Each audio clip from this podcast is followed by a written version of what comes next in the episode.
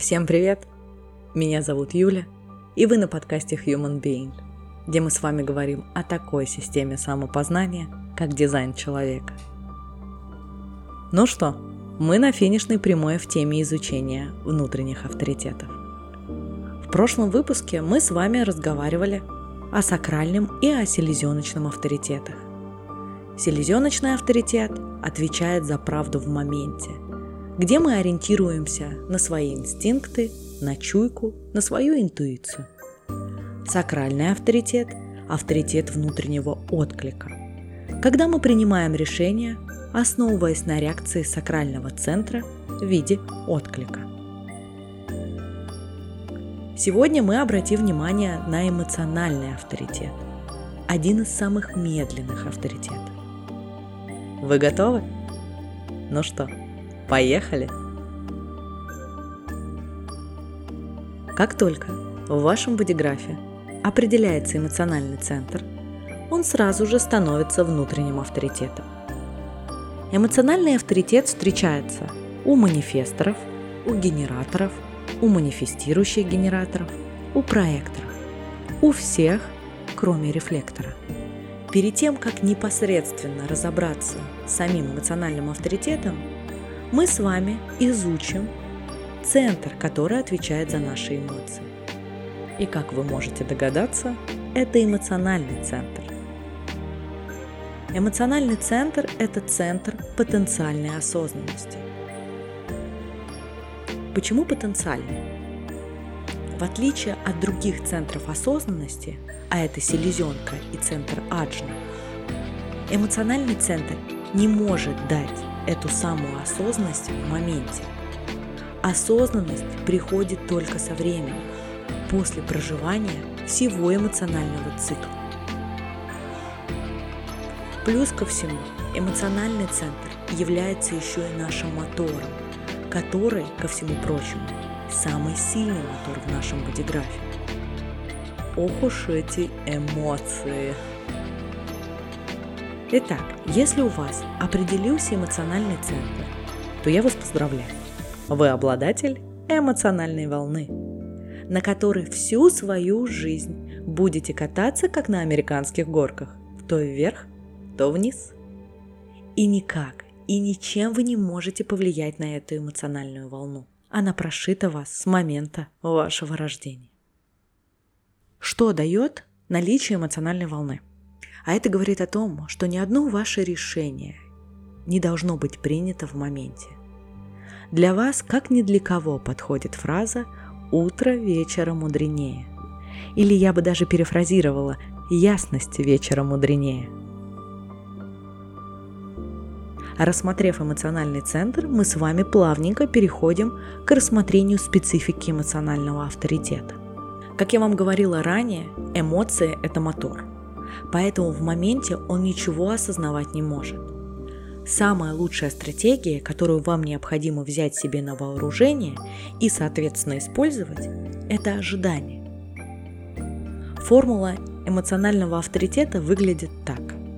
От момента возникновения потребности принять решение и до окончательного вашего решения должно пройти время, которое послужит периодом для обретения эмоциональной ясности.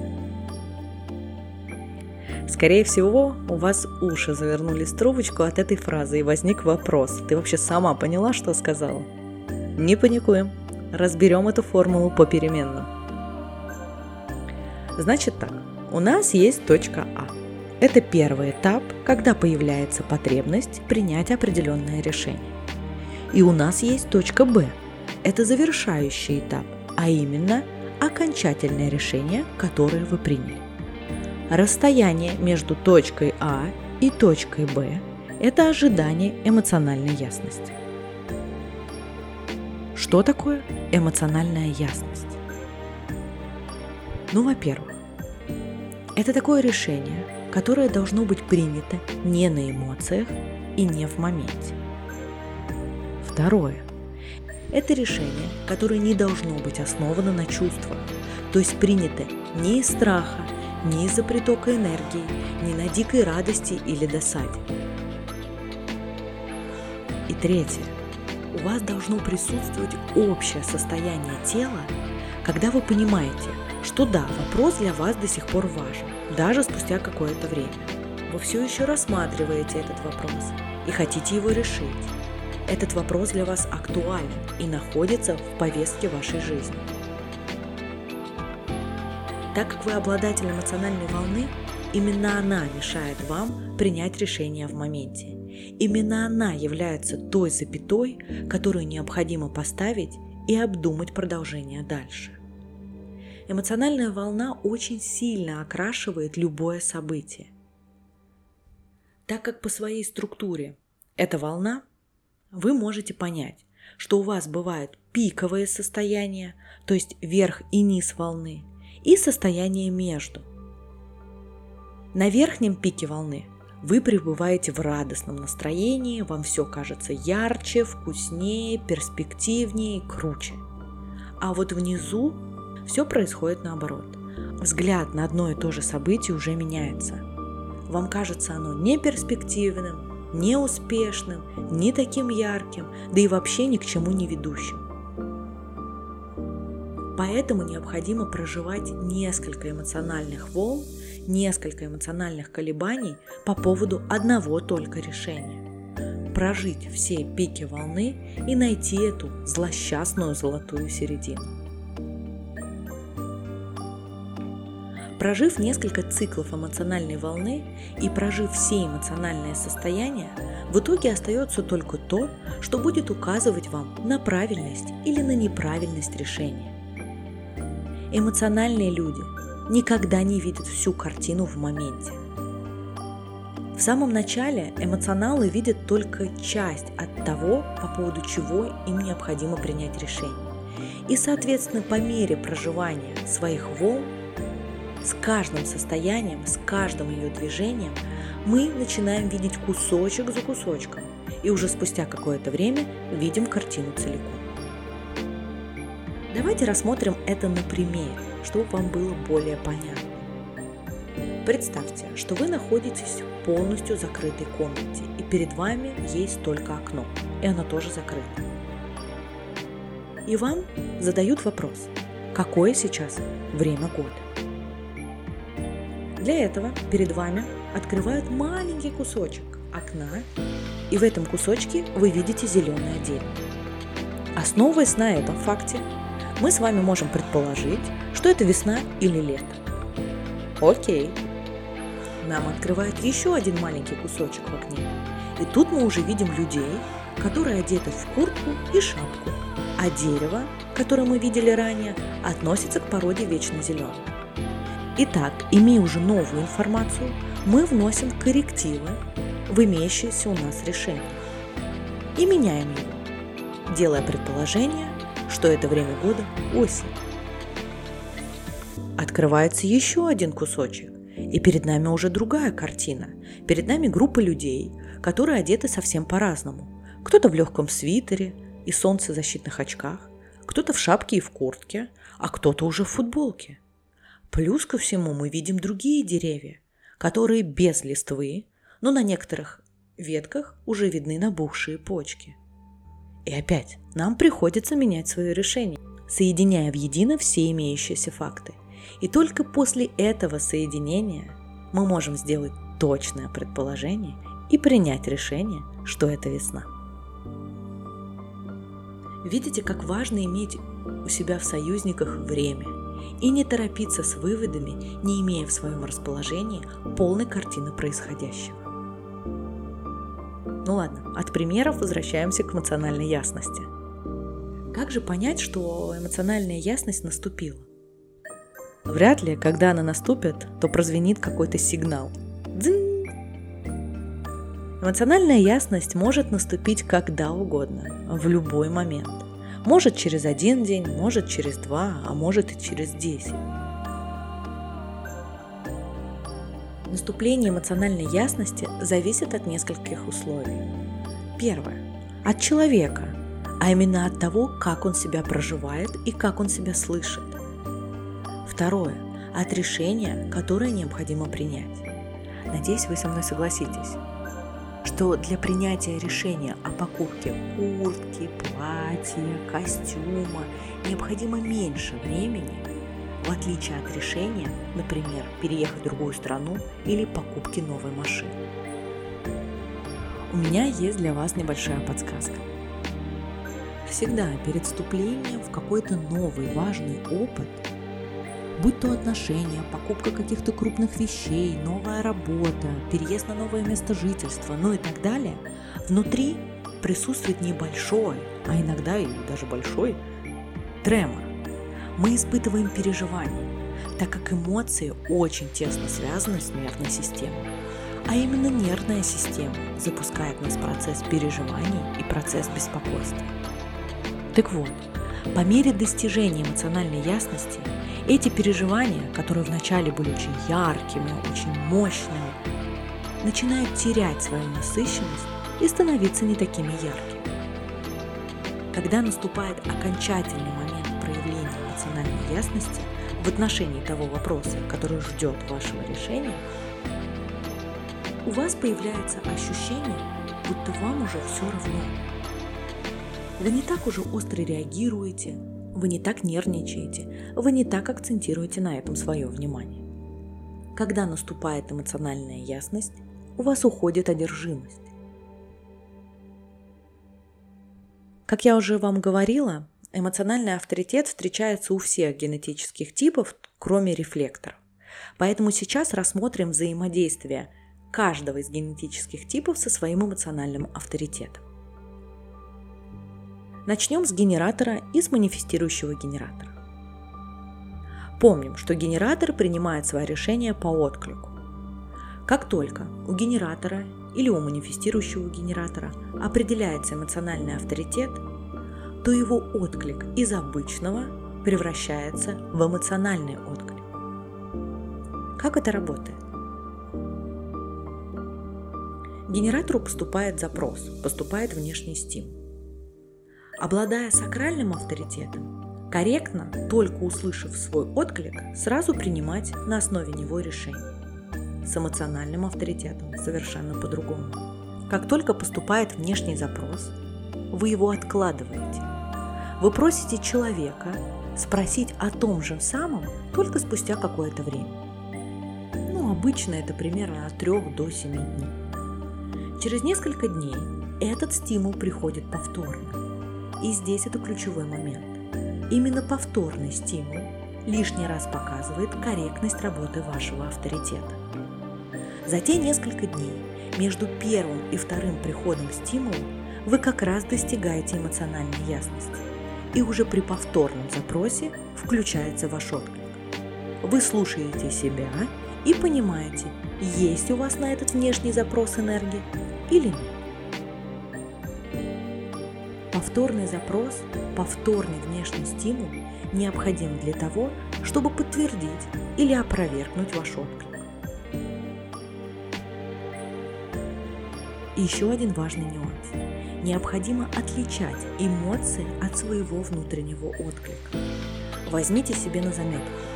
Эмоция отличается от отклика тем, что она всегда имеет окрас она окрашивает ситуацию и обычно в речи характеризуется прилагательным. Ну, допустим, «Ой, это такое восхитительное предложение!» «Ой, это такая заманчивая встреча!» «Ого, это такой волшебный шанс!» Ну и так далее. Эмоции – это всегда состояние, которое связано с чувством. А вот отклик нет. Отклик либо дает энергию, либо не дает ее отклик, он холодный и прагматичный. Так, а что у нас там с эмоциональными манифесторами? Вы, я надеюсь, помните, что манифесторам нет необходимости ждать запуска какого-то механизма, будь то отклик, приглашение от другого или полный цикл Луны. В принятии решений, да и вообще по жизни, они достаточно самостоятельны. Однако каждому манифестору необходимо всегда помнить, что любое действие, любой поступок и любое слово имеет последствия в этом мире. Так давайте представим, что манифестор действует на эмоции. Ого, это, честно я вам скажу, сущий кошмар. Говорю вам, основываясь на собственном опыте. Уж я в свое время столько наломала дров, идя на поводу своих эмоций. Поэтому решение манифестора из-за его закрытой ауры и того обстоятельства, что окружающие даже не могут представить, о чем он думает, должны быть связаны с информированием. Ждать и информировать. А также в процессе достижения эмоциональной ясности периодически манифесторы должны себя спрашивать, а мне это еще нужно? А я вообще об этом вспоминаю? А для меня это еще актуально? Скажу вам честно, несмотря на то, что я экспериментирую с дизайном уже достаточно давно, я пока еще не в полной мере пришла к четкому пониманию своей эмоциональной ясности. Кто к нам недавно присоединился, я эмоциональный манифестор. Однако, что я вам могу сказать? Что у меня получилось? Теперь я точно не принимаю ни одного решения, не взяв себе хотя бы один день на подумать. Раньше я даже вещи покупала сразу, вообще не думая, не давала себе времени на принятие этого решения. А потом, когда возвращалась домой, примеряла перед зеркалом новокупленную вещь и в этот же момент понимала, что больше я ее носить не буду. Сейчас этого в моей жизни нет. Плюс я завела себе дневник принятия решений и стала отслеживать, когда мне поступает потребность в принятии решений, какое решение в итоге я приняла и сколько мне потребовалось на это время. А также я записываю, каким последствиям привело меня это решение. Основываясь на этих записях, я делаю выводы, дождалась я эмоциональной ясности или поспешила, и какие последствия это для меня имело. Правда, это очень классный инструмент для того, чтобы установить контакт с самим собой и со своим соответственным внутренним авторитетом. Советую его и вам. Ну а мы переходим к эмоциональным проекторам. Следуя своей стратегии, проекторы ждут приглашений. И как только им поступает приглашение, сразу же берут паузу. А потом, спустя время, задают себе вопрос. Действительно я не тороплюсь? Почему так важен этот вопрос для проектора? Да потому что проекторы всю свою жизнь ждут распознавания и приглашения от другого. Да, для них это очень важно.